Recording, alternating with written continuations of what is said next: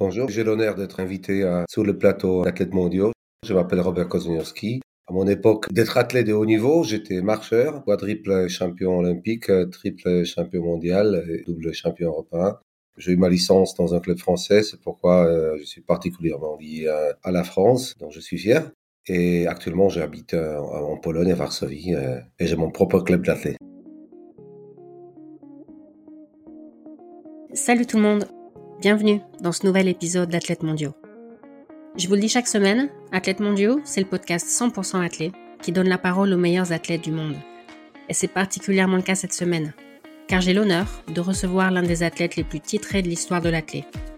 Un quadruple champion olympique, triple champion du monde et double champion d'Europe.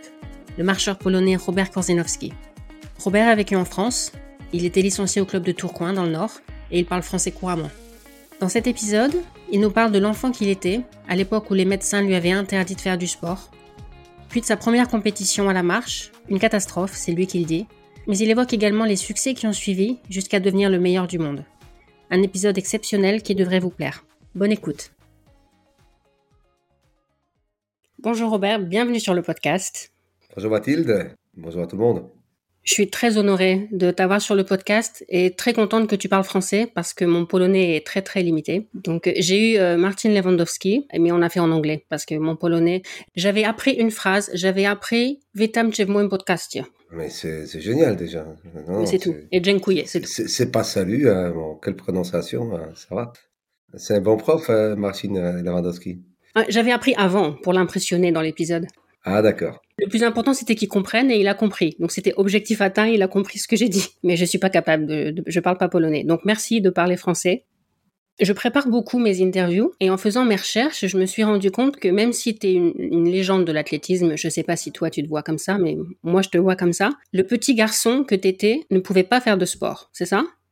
Euh, Oui et non. Oui et non. Bon, le fait de ne pas pouvoir faire de sport, c'est à peu près la même histoire que tous les héros des films d'action, des comics. Euh, c'est des personnages euh, qui se trouvent dans des situations sans issue, euh, apparemment fatales, voilà, et ils sont exposés à l'épreuve.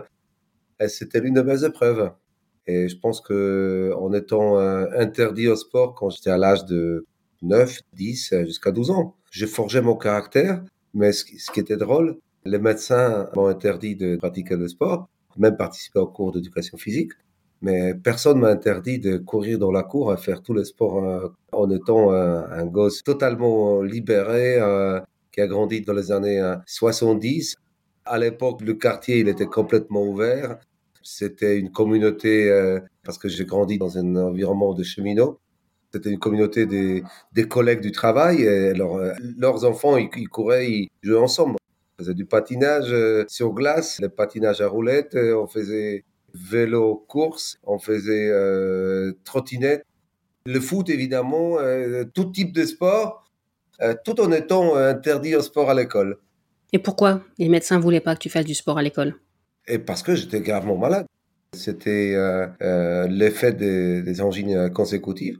C'était une fièvre rhumatoïdale qui affectait les articulations et par la suite, ça se termine euh, par une euh, maladie euh, à vie cardiaque. ça affecte le, le, muscle cardiaque aussi. Mais j'ai eu beaucoup de chance. Premièrement, j'étais bien traité par le médecin, en quoi que la méthode elle était un peu euh, vieillard. C'était pénicilline tout simple, avec un type de pénicilline qui avait l'effet prolongé de 10 jours. Alors tous les dix jours, j'avais une, piqûre, j'avais mal à la jambe, c'était tellement douloureux qu'il était difficile euh, d'aller à l'école et j'allais à pied. C'était environ deux kilomètres à pied. Et la fièvre revenait. C'était une fièvre constante, c'est un état fiévreux, 37,5, 6. Euh, Mais les angines euh, revenaient aussi. Hein. La, plus haute température que j'ai connue, c'était presque 42 degrés. À, 12 ans, c'était le comble. Je me suis retrouvé à l'hôpital. Et après, bon, euh, miraculeusement, c'était aussi euh, probablement un effet psychologique. J'ai changé de ville, j'ai changé de copains. Euh, personne m'a connu en tant que malade. Et alors, je suis devenu un héros d'une nouvelle histoire. Et je ne sais pas si, si j'étais guéri médicalement ou psychologiquement, mais Euh, une fois que je me suis déplacé avec mes parents, on a, on a déménagé à 120, 130 km vers le, centre, vers le nord de Pologne. Euh, j'étais tout au coin à la frontière ukrainienne. Euh, maintenant, tous les spots sont dirigés là parce que c'est un plat tournant durant la guerre. Mais je suis né à 20 km de la frontière ukrainienne. Mais j'ai pas changé de département, alors ça n'a pas changé grand chose. Mais sauf que j'ai changé l'école, j'ai changé les copains. Et, j'ai commencé à rêver euh, être sportif, mais pas sportif euh, dans le sens être euh, champion qualifié dans une discipline comme l'athlète. J'ai rêvé de devenir un Bruce Lee, un, maître de kung-fu. Après avoir regardé cinq fois dans la semaine, cinq fois consécutives, l'entrée de Dragon, je me suis dit, bon, Bruce Lee, c'est un bon gars, c'est un brave, c'est bon, c'est un modèle. Hein. Bon, il faut, il faut que je sois comme lui. Mhm. Mais c'était pas possible.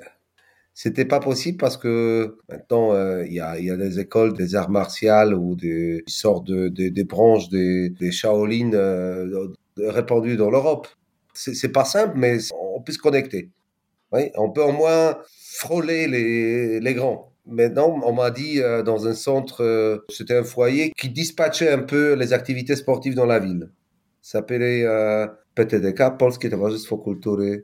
Non, TKKF, Towarzystwo Krzewienia. Ah, c'était la Société des propagations de la culture physique. Voilà.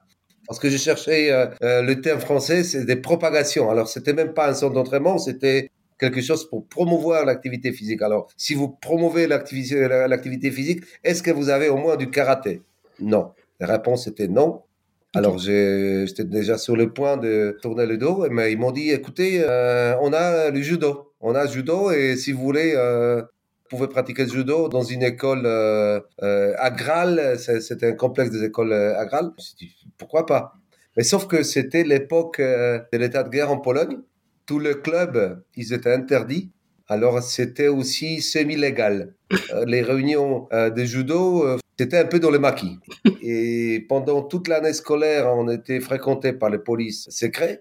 Oui, ils n'étaient pas en uniforme, ils étaient en manteau long noir, c'est comme dans les films d'action bon, Seconde Guerre mondiale. Bon, ils posaient toujours plein de questions qui fait quoi, qui est d'où, quelle rue, quel quartier, voilà j'avais euh, à peine 13 ans. Ah, je ne posais pas trop de questions. Mais une fois euh, l'époque des vacances scolaires est venue, on a fermé notre section. Ils ont carrément euh, enlevé notre tatami, les, déplacé ailleurs. Je ne l'ai jamais retrouvé de ma vie. Hein. Et, en plus, ils ont expulsé nos deux entraîneurs. Ils ont interdit, ils, les ont interdit de communiquer avec nous. Alors quand j'ai visité euh, mon, entraîneur parce que je l'ai retrouvé chez les sapeurs-pompiers, il, ne voulait plus parler. Il m'a dit, écoute, sois patient, euh, bon, la vie, elle est comme ça, il, il, pouvait rien dire. Et c'est comme ça, bon, euh, c'était au début de mon chemin de, de lycéen. temporairement, je me suis inscrit pour l'athlète parce que l'athlète, ça me paraissait une discipline très polyvalente qui, qui m'aurait donné la chance de, de me préserver pour future carrière de judoka, mais tout en euh, faisant un peu course à pied, allant euh, dans les gymnases. Pour, pour moi, c'était la diversité. C'était pas vraiment le sport euh, désiré, en quoi que, bon, je connaissais les, les, les grands de l'athlète, mais c'était les années juste après Moscou. Alors on avait, je sais à, quel point le monde était divisé à cette époque, mais nous on avait notre champion à la perche, champion de steeple, grande championne euh, chez Viska, qui a gagné sa dernière médaille d'argent à Moscou, mais quand même, c'était la grande époque euh, d'athlète en, Pologne. Alors, tenter sa chance dans l'athlète, c'était pas abstrait. Voilà. Sauf que je vivais dans un village, dans une petite ville de 50 000 habitants, qui n'avait pas vraiment de tradition dans l'athlète. On faisait un peu de marche. Euh, bon, les, les lycéens, ils participaient dans les compétitions en cross. C'était assez typique.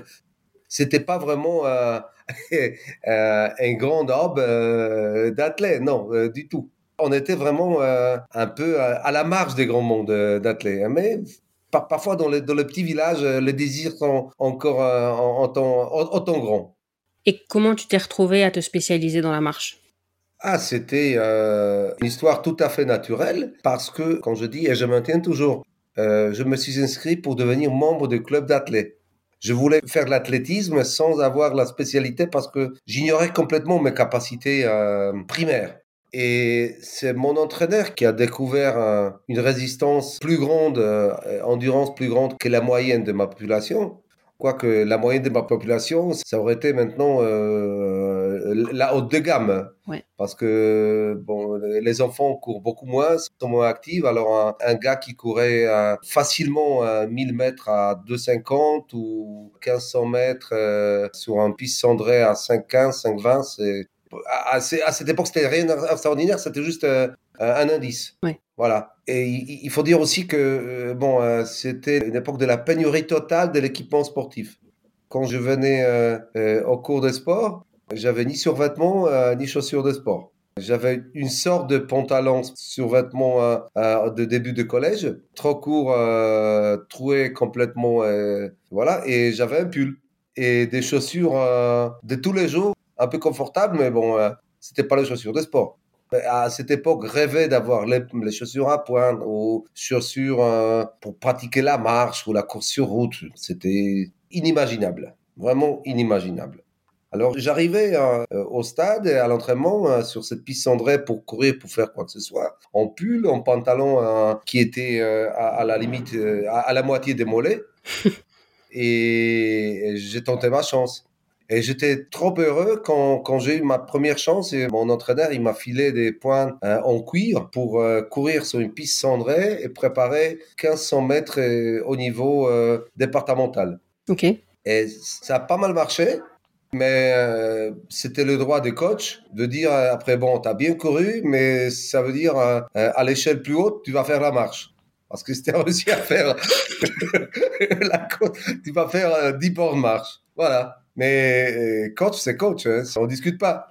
Euh, alors, il m'a envoyé à 130 km plus loin, dans une compétition euh, interrégionale, où j'ai fait mes premiers 10 km marche de ma vie, marche sportive. Parce que, bon, faire la, randonnée, hein, j'en faisais un peu plus, mais sportivement, 25 tours, c'est autre chose. C'était à Lublin, c'est aussi à la frontière ukrainienne, mais un peu plus vers le centre, à la hauteur de Varsovie. Et je fais un résultat qui, n'est pas honteux jusqu'à aujourd'hui. Parce que partir du 0 à 56 minutes euh, à, l'âge de, de, moins de 16 ans, c'était euh, correct. Mais il faut que je te dise quel type de chaussures j'avais? Parce que c'est, les chaussures, c'était toujours un, un, mythe. Avoir des chaussures. C'était, euh, on rêvait de chaussures, mais parce que il faut que tu saches aussi que les chaussures à l'époque, elles étaient distribuées avec les coupons. On avait le droit à une paire de chaussures par an ou deux paires de tennis, mais tennis, euh, pas de tennis qu'on connaît maintenant, mais tennis toile. Mhm. des tennis vraiment euh, de base, euh, de jadis. Mais ce tennis de toile, elle était complètement bousillée au bout de deux mois, mais ça ça, ça, ça durait pas. Alors j'ai eu la chance d'avoir une sorte de chaussure en cuir avec une semelle très épaisse mais dans cette semelle qui était assez souple, il y avait, euh, attention, une planche de bois à l'intérieur et cette semelle souple avec euh, le haut de la chaussure, elle était réunie avec les clous. C'était des petits clous. Et la semelle intérieure, c'était un feutre euh, fin, un, demi-millimètre, presque invisible, hein, rien du tout, une, feuille de papier. Voilà. Alors, euh, à la première approche, je me suis dit, bon, les chaussures sont souples, ça va, je n'ai pas eu de chaussures. Bon, je, prends ce que j'ai. Mais au cinquième, sixième kilomètre, les clous commençaient à ressortir par les talons. Et j'ai fini la compétition, les chaussures plein sang et avec, avec les clous dans le talon. Mais il y, a, il y a quand même un lien avec cette histoire. Dans cette histoire, avec notre champion olympique polonais de Los Angeles, Janusz Kusociński, un vainqueur de 10 km, qui a couru ces 10 km avec les points qui entraient sur ses, sur ses pieds. Il terminait sa compétition euh, avec les pieds saignants. Et figure-toi que 8e kilomètre, j'avais la moindre idée d'être futur champion olympique. Je me disais, bon, il faut que je sois comme Kusocinski. Il faut que je sois comme lui parce que bon, il a souffert avec ses points qui, qui l'est blessé euh, sur les pieds. Et moi, j'ai fini avec, mes clous. Euh. et, et, avec cette compétition, je me suis qualifié pour le championnat de Pologne. OK compétition nationale. Et je pense que c'est un chemin assez typique. Dans un sport, euh, bon, un, entraîneur nous qualifie.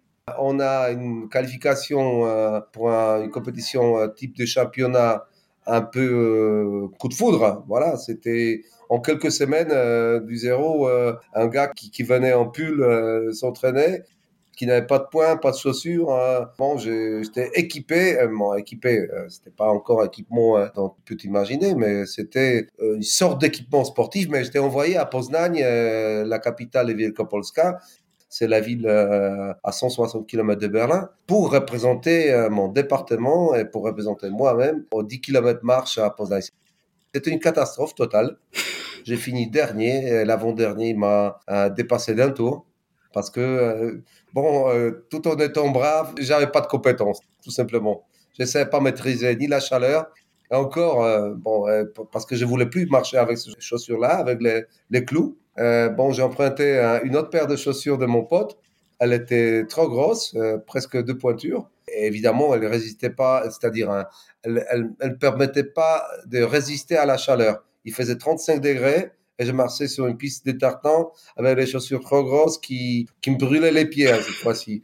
Et, voilà, 64 euh, minutes, euh, dernière place. C'était mes débuts, hein. mais c'était quand même une bonne leçon de comment se qualifier, comment aussi euh, construire et, découvrir confiance en soi. Mm. parce qu'encore il y a, il y a deux ans avant, j'étais toujours interdit au sport. Tu vois, je dis, euh, dans la vie, il n'y a pas de, il n'y a pas du hasard, il y a des opportunités. Alors, sans être intéressé à devenir un champion kung fu, j'irai jamais dans ce foyer euh, de propagation de sport pour devenir pour quelques mois judoka. Après, j'ai pas renoncé, j'étais pertinent et je, je, voulais euh, rester dans le sport, un sport quelconque. Et alors, j'ai décidé de, rejoindre l'équipe d'athlètes. Et encore, je n'ai pas dit non à mon entraîneur qui m'a dit euh, Bon, écoute, tu vas faire 10 km marche dans une semaine. Si, euh, si c'est comme ça, bon, je veux le faire. Et un an après, pour euh, conclure l'histoire, un an après d'avoir appliqué un entraînement déjà un peu plus carré, déjà en disposant de chaussures à peu près correctes, en s'entraînant dans les conditions qui ressemblaient aux conditions d'entraînement athlétique. Je suis devenu champion de Pologne et j'ai fait un 48 minutes en championnat de Pologne et après c'était 46 minutes un mois après dans un meeting à Varsovie. Deux ans après, j'ai commencé à représenter mon pays. Euh, j'ai eu ma propre qualification internationale. Alors c'était assez rapide. Je répète très souvent euh, parce que j'ai fait pas mal d'interventions dans, dans les entreprises. J'ai fait un peu de coaching aussi, euh, de mentoring. Et parfois les gens qui embauchent les jeunes ils sont mécontents, ou ils s'énervent, ou ils, ils, essayent de, de, les mépriser, ou ils tentent de les mépriser parce que, euh, bon, ces gens-là les embêtent tout simplement des, des, des, manques de compétences totales. Première mission échouée, pour ne pas dire bâclée. Voilà. Mais c'était un peu mon cas au championnat de Pologne. Mais ce qui compte, c'est l'ardeur, c'est l'attitude, c'est la tête ouverte, c'est la volonté d'aller plus loin et c'est, c'est le désir de découvrir. Ouais. Et heureusement, mes premiers chefs dans le sport, ils ont vu plutôt ce côté-là et pas le manque de compétences. Et c'est pourquoi je suis devenu euh, champion Pologne après euh, la personne que je suis euh, quelques années après. J'aurais pu être rejeté, tu vois, comme une pierre, comme ça, inutile. Bon, dernier, bon, désolé, hein, bon, mais non, ils m'ont envoyé tout de suite dans un stage de vacances avec l'option entraînement à la mer Noire. Je suis jamais allé avec mes parents avant à la mer, ni euh, nager euh, dans, la mer chaude, dans, les circonstances vacances, la Riviera roumaine. Bon, c'est un endroit particulièrement joli, près de la frontière bulgare. pour moi, c'était une récompense incroyable. Peu importe si on voyageait en bus pendant trois jours, peu importe. Et je voulais appartenir faire partie de ce monde, je voulais appartenir au groupe euh, d'athlètes, apprendre et aussi euh, contribuer à ces groupes. Non seulement prendre, apprendre, mais aussi donner quelque chose de, moi-même. Et ça, ça a marché. En 85, première fois, euh, quelqu'un m'a déclaré champion. Je suis monté au podium, champion de Pologne moins 18, junior 1. Et voilà. Et j'ai vu quelque chose d'intéressant que tu dis par rapport à cette victoire, que en fait, en termes d'émotion, elle a été presque aussi forte que certaines des victoires plus tard dans ta carrière. La, satisfaction de gagner les championnats de Pologne?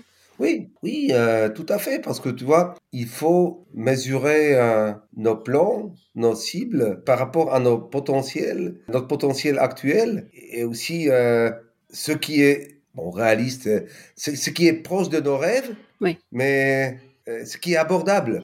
Et, pour moi, le comble de mes rêves, à l'époque, c'était de devenir champion de Pologne. Mm. Alors, ma compétence correspondait à être au plus haut champion de Pologne. Mm. J'ai même pas rêvé d'être qualifié à l'équipe de Pologne, mais gagner les championnats de Pologne, c'était euh, quelque chose d'unique. C'est vrai, la, joie, l'accomplissement et le comble, c'était presque égal à celui des victoires olympiques au mondial. Avant tes victoires olympiques et mondiales, tu as eu euh, certains championnats internationaux qui se sont pas très bien passés, où tu as notamment été disqualifié. Barcelone 92 et Stuttgart 93. Tu as dit à l'époque, ou en tout cas pour parler de ce moment-là, que tu n'étais pas encore assez mature pour être champion olympique à l'époque. Tu parles de la maturité technique ou de l'approche mentale? Euh, Les deux, absolument les deux. Hein. Déjà dans l'approche mentale, pour moi, les premiers euh, JO, c'était une grande compétition dont je me suis qualifié préparé, je méritais, mais intellectuellement ni émotionnellement, je ne me suis pas intégré avec cette compétition. Ok. C'était euh, juste euh, une distance de 50 km au plus haut niveau, mais c'était pas l'événement de ma vie. Euh, c'est difficile de comprendre peut-être parce que normalement, une première qualification aux Jeux Olympiques, c'est l'événement unique dans la vie. Mais et moi, moi je, me suis réjoui comme, comme les autres. Mais je n'ai pas encore euh, appris, je n'ai pas découvert à cette époque-là comment devenir euh, maître de mon monde, maître de, l'enjeu. Et je pense que euh, à cette époque, j'ai pas encore appris comment maîtriser la situation, comment être les protagonistes premiers de mon histoire, tout en respectant mes rivaux, mais vraiment gérer la situation, voir autour de moi, entendre les voix dont on n'entend pas sans une hyper concentration, c'était pas encore à ma portée. Et autre chose, c'était la compétence technique, oui. évidemment. Mais c'était secondaire quand même la compétence technique. Euh, parce que la compétence technique, c'est aussi l'expression intellectuelle de geste, ou plutôt l'expression gestuelle de l'intellect. Voilà.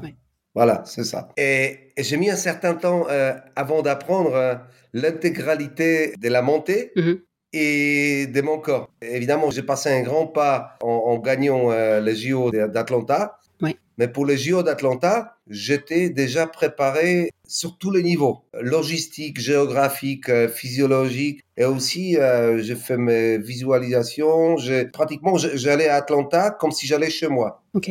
Première fois, j'entrais dans le rôle de maître de la situation. C'était chez moi à Atlanta. C'était mon circuit, c'était mes conditions, c'était euh, mes routines avant compétition. C'était tout à fait chez moi. Même euh, le village d'athlètes, je l'ai connu un an avant, alors c'était chez moi. Les centres d'entraînement où j'ai passé mon adaptation avec tous les chemins d'entraînement, c'était encore chez moi. Très important parce que euh, mon pote euh, qui, a gagné la médaille d'argent hein, contre euh, Charles Austin, Arthur Parteka, on était vraiment. C'était drôle parce qu'il mesurait presque 2 mètres, moi 1 mètre 70, mais on était tout à fait jumelés. on vivait toujours hein, dans, les chambres voisines, on empruntait les mêmes chemins et on avait la même mentalité des professionnels. Mais j'ai réalisé seulement euh, quatre ans après comment s'est fait cette union de l'esprit et euh, du corps grâce à un petit bouquin que j'ai eu à travers de mon euh, physio qui était psychologue amateur. L'histoire de Jonathan Mouette, mhm. écrit par l'ancien aviateur américain. C'était une allégorie de la perfection du vol. Et une fois que j'ai compris que voler techniquement, voire marcher techniquement, techniquement ça peut m'aider pour euh, arriver à un certain niveau de maestria, avoir une meilleure cadence, une meilleure ergonomie. Mm-hmm. Mais le mot-clé, c'était entrer dans une autre dimension. C'était franchir le cap d'un autre monde. Alors, euh, tous les mouettes, tous les marcheurs, tous les coureurs, ils peuvent courir de la même façon. Mais seulement celui qui est capable de découvrir euh, la dimension désirée, qui est capable de, de se projeter mentalement dans cette dimension, il serait capable de faire l'union du corps et de l'esprit. Et pour moi, c'était tellement logique avant Sydney que j'ai osé viser les deux distances euh, au niveau or. Mais c'est pourquoi je me réfère à la maturité. Euh, un athlète, c'est toujours la même personne, mais c'est pas tout à fait. C'est-à-dire, c'est le même corps, c'est la même chair. Mais c'est pas vraiment le même personnage. Même si c'est la même personne, c'est pas le même personnage. On change, on évolue, on apprend, on, évolue, on se, dégrade, et ça dépend. C'est pas la même circonstance, euh, c'est pas le même environnement euh, aussi technologique. Il faut avancer. Et pour euh, fermer la parenthèse, pour moi, Athènes, c'était à la recherche de la perfection, tout en disposant des médonnées de l'union hein, de l'esprit et corps, et tout en aussi euh, tentant d'être maître pour ceux qui, qui me suivaient. Alors j'ai créé un petit cercle euh, des athlètes autour de moi, d'ailleurs un cercle international. Ça m'a donné vraiment autant d'air parce que j'ai non seulement répété ce que j'ai fait, j'avais mes élèves, c'était la relève, peu importe euh, même de pays. En France, Irlande, en Pologne, il y avait même euh, un pote russe, australien. C'était une belle histoire et ça me portait. J'avais 35, euh, 36 ans, mais dans mon esprit, je me sentais aussi jeune comme mes élèves, qui étaient 10, 12 ans plus jeunes. Mhm. Qu'est-ce qu'on ressent quand on arrive dans le stade olympique en sachant que quelques instants plus tard, on va devenir champion olympique? Le moment où on arrive dans le stade, où le public acclame, se met debout. Qu'est-ce qu'on ressent à ce moment-là? C'est une joie contrôlée. Parce qu'il y a deux phases. C'est anodin, parce que c'est juste 100 mètres. Mais à la marche, je pense que dans toutes les disciplines, on a aussi le cas de cyclisme. Des champions qui se réjouissaient déjà traverser la ligne en premier. Après, celui qui était apparemment dernier, il gagnait la course. Alors, c'est la joie et le contrôle total de la situation pour arriver à la ligne d'arrivée d'ailleurs vraiment premier, pour, être gagnant. Et ces, 30-40 secondes sur le stade, euh, c'est comme si, si, on était un volcan qui, qui se préparait à l'éruption. Et puis, c'est carrément l'éruption. C'est les émotions. Et crois-moi, on ne pense pas de l'histoire. On a la moindre idée des statistiques, de euh, marquer un pas. Non. on hurle on hurle de, la joie, on hurle d'émotion, on, veut s'exprimer euh, au plus fort possible. Parfois, on, pleure, on, fait des gestes. Voilà, on fait des gestes. Et après, bon, il y a, très souvent le tour d'honneur. Et c'est le moment aussi quand ça, vient de la tête. Bon, ce que j'ai fait, j'ai mon drapeau, je vois les gens. Euh, petit à petit, euh, les choses commencent à se mettre sur place. Mais ce qui est phénoménal, dans, l'athlète, pratiquement maintenant, on, donne des répliques de médailles sur le stade. Oui tout de suite. Mais dans l'athlète, il faut, il fallait encore, ben, la cérémonie, elle, a lieu après, mais bon, il y, a, quand même un substitut de la cérémonie. Mais il fallait après être digne de montrer au podium, de se préparer à nouveau, et réaliser mentalement et d'être euh, digne de représenter soi-même euh, la nation, les supporters, euh, l'idée olympique. le fair play. C'est génial. on, peut passer de ce stade des hurlements, des gestes un peu euh, sauvages au moment de, de la bénédiction. Parce que euh, la cérémonie euh, de la remise des médailles, c'est une sorte de sacrement pour les athlètes. Et ça n'a rien à voir avec, avec une telle ou l'autre église. Mais c'est toujours dans, le sport antique, dans le sport moderne, celui qui monte au podium, il est, il est supérieur. Il est plus proche des cieux. Alors, il est spécial. C'est seulement à ce moment-là, on réalise. C'est vrai encore, très souvent, euh, il y a les images sur les écrans et on regarde la personne sur l'écran comme si c'était une autre personne. Et on essaye de faire l'union, encore, le corps, l'esprit, l'image. Ah oui, ah oui, ah oui, c'est vraiment moi. Et petit à petit, on entre euh, à nouveau dans sa peau. Oui, et tout se met ensemble. Évidemment, après, euh, il y, a, y a les moments, euh, très souvent aussi, on déprime parce que les mots médiatiques, les fans, nous déchirent en morceaux. Il est très difficile de, de, préserver cette intégralité tout en étant l'idole des masses. Alors, on, dit, on désirait être euh, sacré, presque intouchable, mais finalement, on devient un, peu peluche des masses. Et ça, c'est le moment euh, dont je vivais euh, avec euh, beaucoup de distance vis-à-vis moi-même, parce que je, savais qu'il faut traverser cette phase. J'adore les gens, je respecte mes fans, mais parfois je, me sentais un peu objectivisé, être tout simplement utile pour donner quelque chose à quelqu'un et sans retour de l'esprit vis-à-vis de moi-même. Et bon, il faut après à nouveau retourner à l'unité se retrouver euh, en personne, dans un petit coin, tranquille, en famille, entre les amis, aller dans son coin préféré d'entraînement, de vacances, et, et se reconstituer physiquement et mentalement. Un sportif doit traverser toutes ces phases. Chaque phase, elle, est, importante aussi. Parce que, bon, il faut, il faut rendre aux fans. Il, faut savoir. Mais il faut aussi euh, se dire que, bon, écoutez, mes chers fans, si, vous voulez profiter de moi, fichez-moi la paix. Ouais. Un petit moment, s'il vous plaît. C'est tout. Alors, euh, au fur et à mesure, j'ai appris à dire non. Non avec un sourire, euh, un non positif. Bon, vous me permettez que je vous dis non? Et euh, si on pose la question comme ça, en, hmm. général, on permet. Et c'est pour ça que tu as voulu venir en France et pour être peut-être un peu moins sollicité qu'en Pologne? Ah oui, c'était complètement un changement d'échelle. Parce qu'en France, dans mon coin, à Tourcoing, euh, une ville de, presque 100 000 habitants, j'étais dans mon entourage presque familial. C'était pas une plaque tournante avec tous les médias et avec euh, aussi euh, tous les fans qui traversaient Varsovie, Cracovie, des, des grandes villes, ni les autorités politiques qui faisaient toujours l'appel aux sportifs à un moment donné.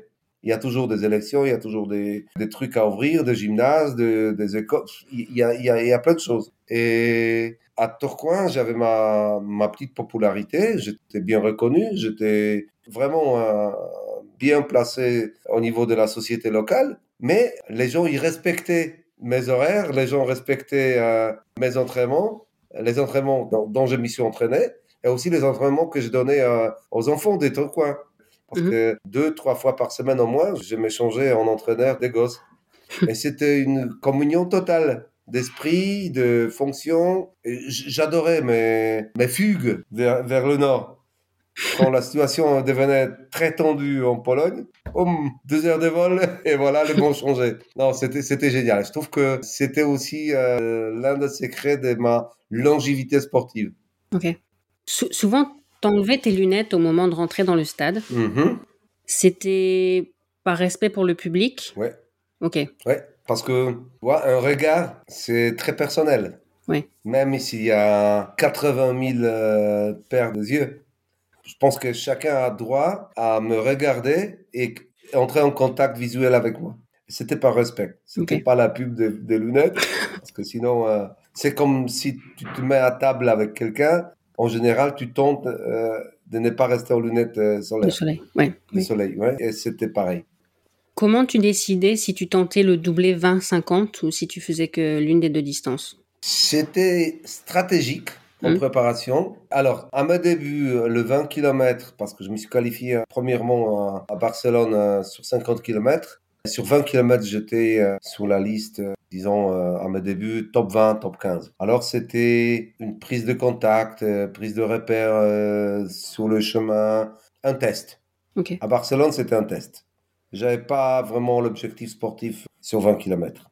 À Atlanta, je n'excluais pas de entrer dans la grande finale, top 8, mais aussi tout en sachant les conditions climatiques, le temps de l'arrivée euh, aux États-Unis, le temps d'adaptation. Je savais que sur 20 km, je ne serais pas encore au top de mes possibilités. Quoique c'était aussi important de, de, visualiser en, en, geste, et, oui, en idée de, me présenter l'idée de faire la compétition sur, sur 50 km. C'était encore euh, plus euh, une question de, de, préparation pour 50 km. Euh, parce que je savais que j'étais capable de faire un top 8. Garantir, je sais que ça paraît un peu minimiste, mais garantir le minimum de mon plan olympique. Mhm. Alors, pour prendre le risque après sur 50 km, technique, physiologique, quelconque, je voulais avoir le minimum, être classifié sur 20 km. C'était ma, ma, carte forte avant, avant 50 km. Mais à Sydney, c'était tout à fait différent. Avant Sydney, j'analysais euh, les années précédentes. Mon niveau, euh, d'ailleurs, c'était mon idée, euh, mon idée fixe après Atlanta, de préparer un peu en cachette, pas en cachette, mais je n'ai jamais déclaré de vouloir devenir champion olympique de 20 km. Ok. Alors, j'ai endormi un peu mes rivaux euh, il me voyait euh, faire la compétition sur 20 km, mais euh, jamais trop au sérieux. Quoique je, bon, je finissais quand même top 2, j'ai gagné la Coupe d'Europe, bon, j'étais pas mauvais. Et l'année olympique en particulier, j'étais déjà si bien préparé que, absolument, en, étant le roi de la situation, j'ai gagné la Coupe d'Europe à Eisenhüttenstadt dans des compétitions, dans les conditions climatiques terribles.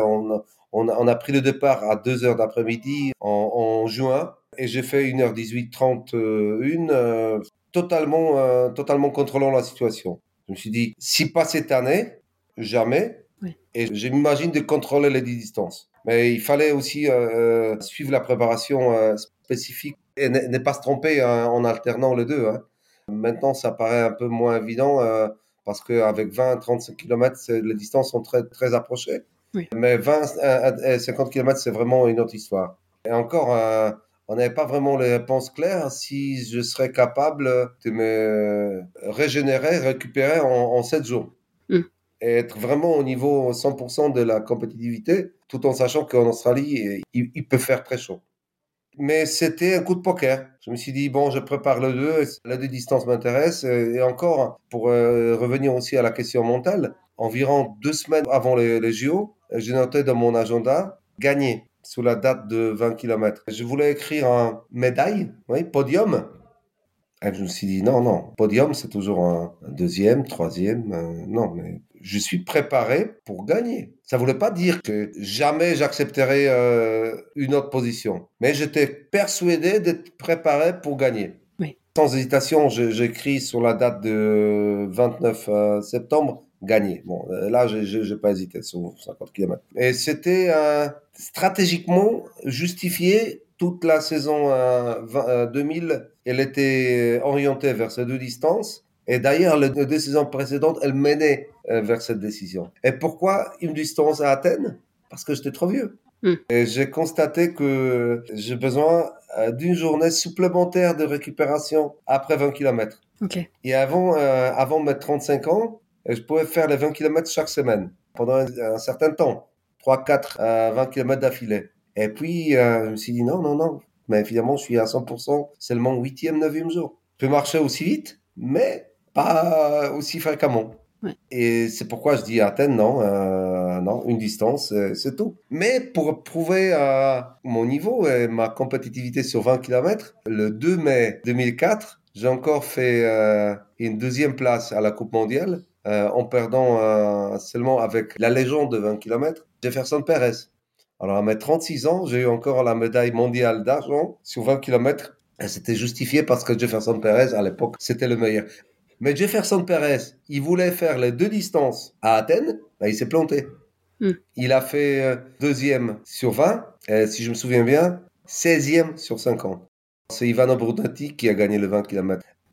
Pas mal de marcheurs hein, ont tenté de, doubler au plus haut niveau, mais je pense que j'ai pris la décision à l'âge idéal pour prendre cette décision. Et aussi, c'était non seulement la question de mon désir, mais c'était très bien étudié. Tout, tout a été bien étudié. On pense à quoi pendant un 50 km euh, Chrono, ravitaillement, hmm. l'avantage. Euh, Donc seulement la compétition. L'esprit s'égare pas à penser à d'autres choses. Non. On écoute les rivaux, comment ils respirent, les sons de, leurs pieds. Parce que si ça tape, ça, veut dire qu'ils sont moins économiques, c'est le signe de fatigue. On est soi-même le synonyme de la compétition. Tout est en compétition. Tous les récepteurs sont orientés vers, la compétition. C'est parce que le cerveau, il est aussi centré sur la compétition, il analyse euh, le rythme, euh, et c'est tout. Hein. Il n'a pas besoin de s'orienter euh, vers autre monde. C'est... Non, une fois que la pensée commence à diverger, ah, c'est perdu, hein. on est dehors. C'est pourquoi les gens bien, centrés sur, euh, sur soi, ils ne réalisent pas d'avoir une fracture de fatigue ou euh, des, blessures saignantes. Euh, on ne réalise pas parce que c'est bloqué. On est orienté vers la compétition. Parmi les milliers de gens hein, qui sont sur le circuit, on entend trois, quatre voix qui sont adressées à nous personnellement. Coach, physio, personne euh, au tableau euh, de disqualification ou euh, au chrono. voilà, c'est tout. Je pense que c'est Johan Diniz que j'ai entendu dire dans une interview que à l'époque où il s'entraînait tout ça, il avait souvent des, des gens qui se moquaient. Ou... Le geste de la marche est moins moins fréquent. On voit des gens qui courent, ça, on voit tout le temps des gens qui courent. bon, les, gamins dans le parc de Colombes, j'étais à l'entraînement avec mon pote Christian Couturier. Ils disent et l'un à l'autre, ils disent non, non, ne, il rigole pas, c'est pas sa faute, il, marche comme ça, c'est tout. Hein. Tu l'as beaucoup vécu, ça? Ben Oui et non. C'était encore début des années 80.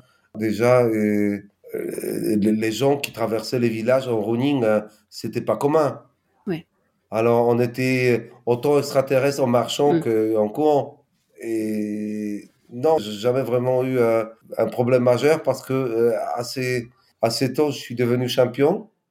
Et plutôt, j'ai profité de, de la, de la femme locale des champions.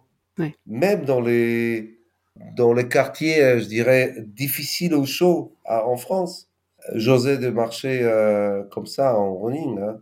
Et plutôt en évoquant euh, respect que, que la rage ou euh, réaction négative.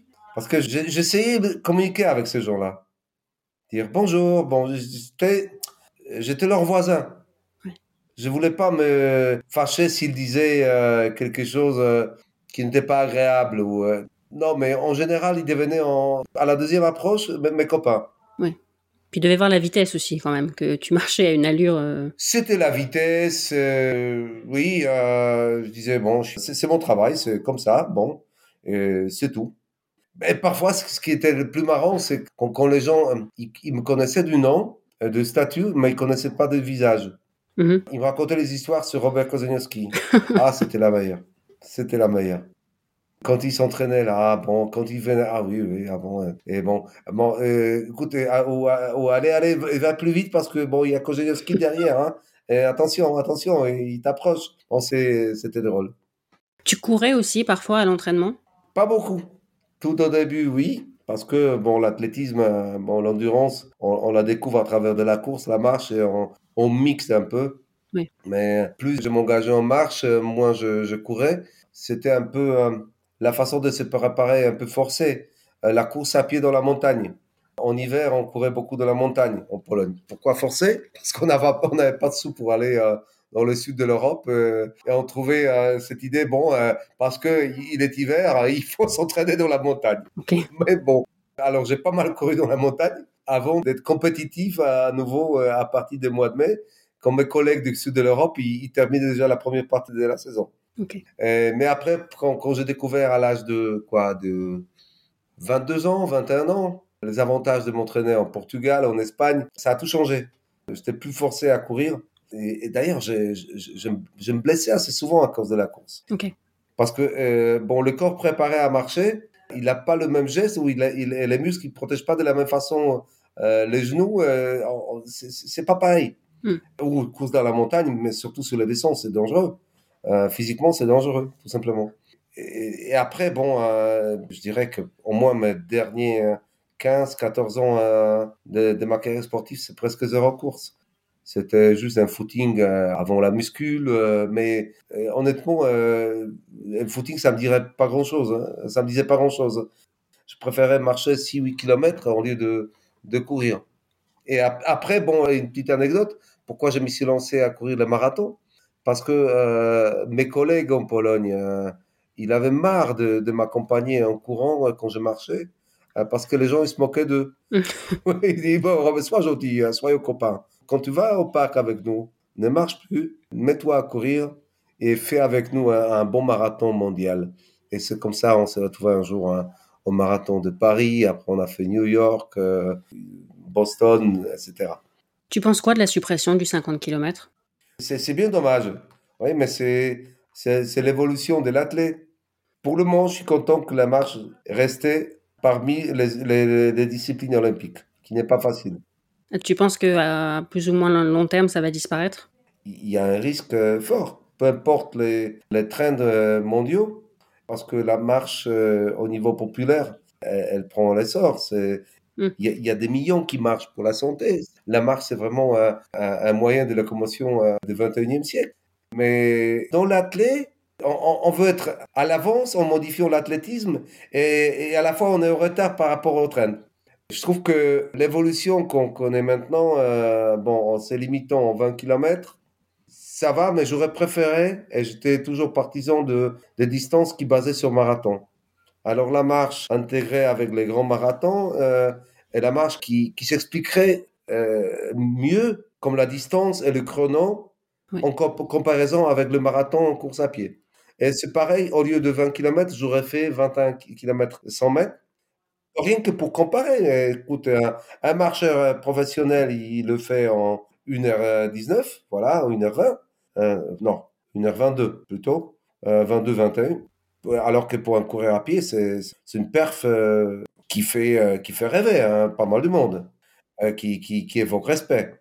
Et pareil, maintenant, bon, à Paris, on, on aura le relais qui, qui, est basé sur la distance de marathon, sauf que, et moi je le dis clairement, il y a une petite erreur que le relais, il est divisé d'une manière un peu incompréhensible pour moi. Mmh c'est de 10 km et demi.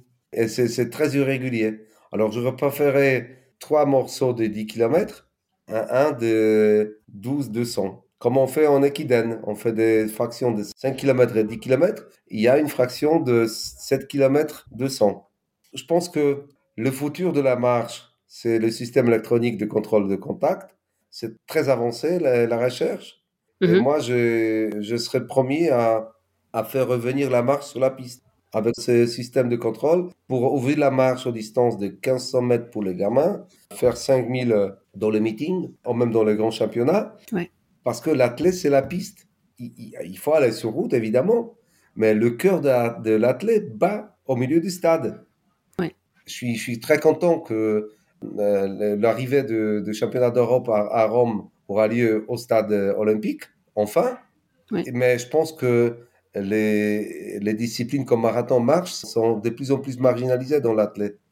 En, étant euh, organisées dans, dans, les grandes villes, dans, dans, les bels endroits, quoique en Oregon, c'était en plein champ.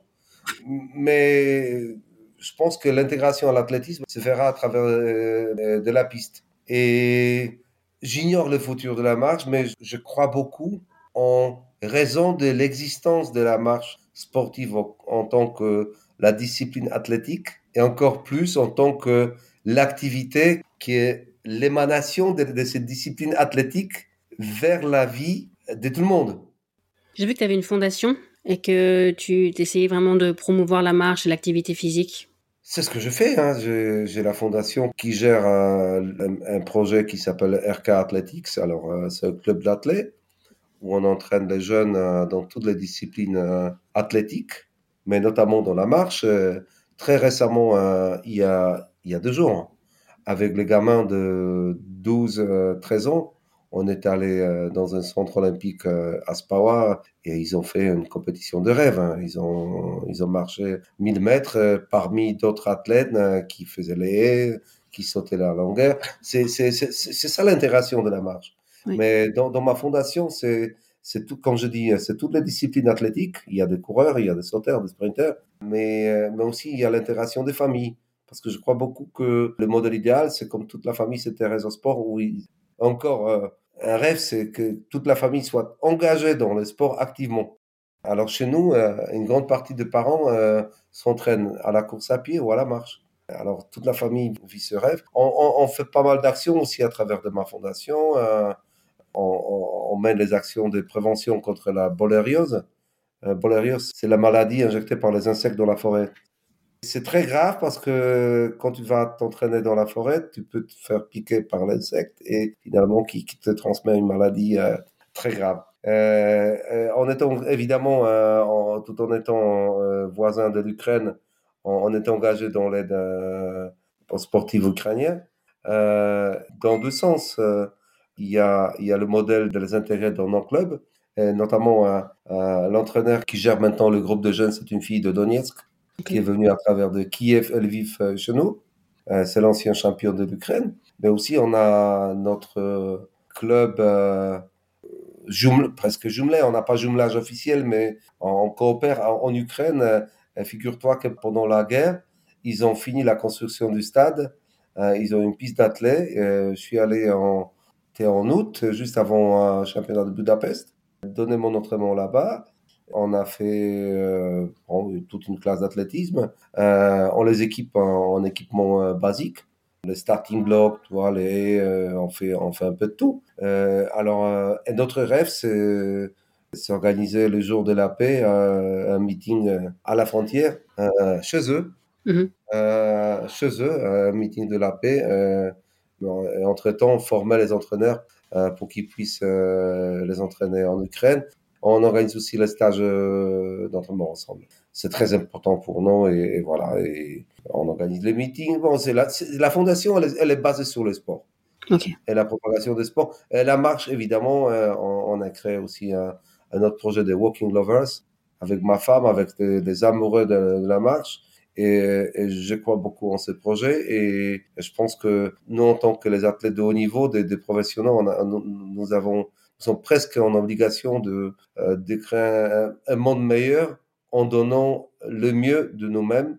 Et le mieux de moi-même, c'est la marche euh, dans le sens pur. Il me reste deux questions. La première, c'est qu'est-ce que tu voudrais dire à des enfants à qui on dit qu'ils ne peuvent pas faire de sport? Hmm.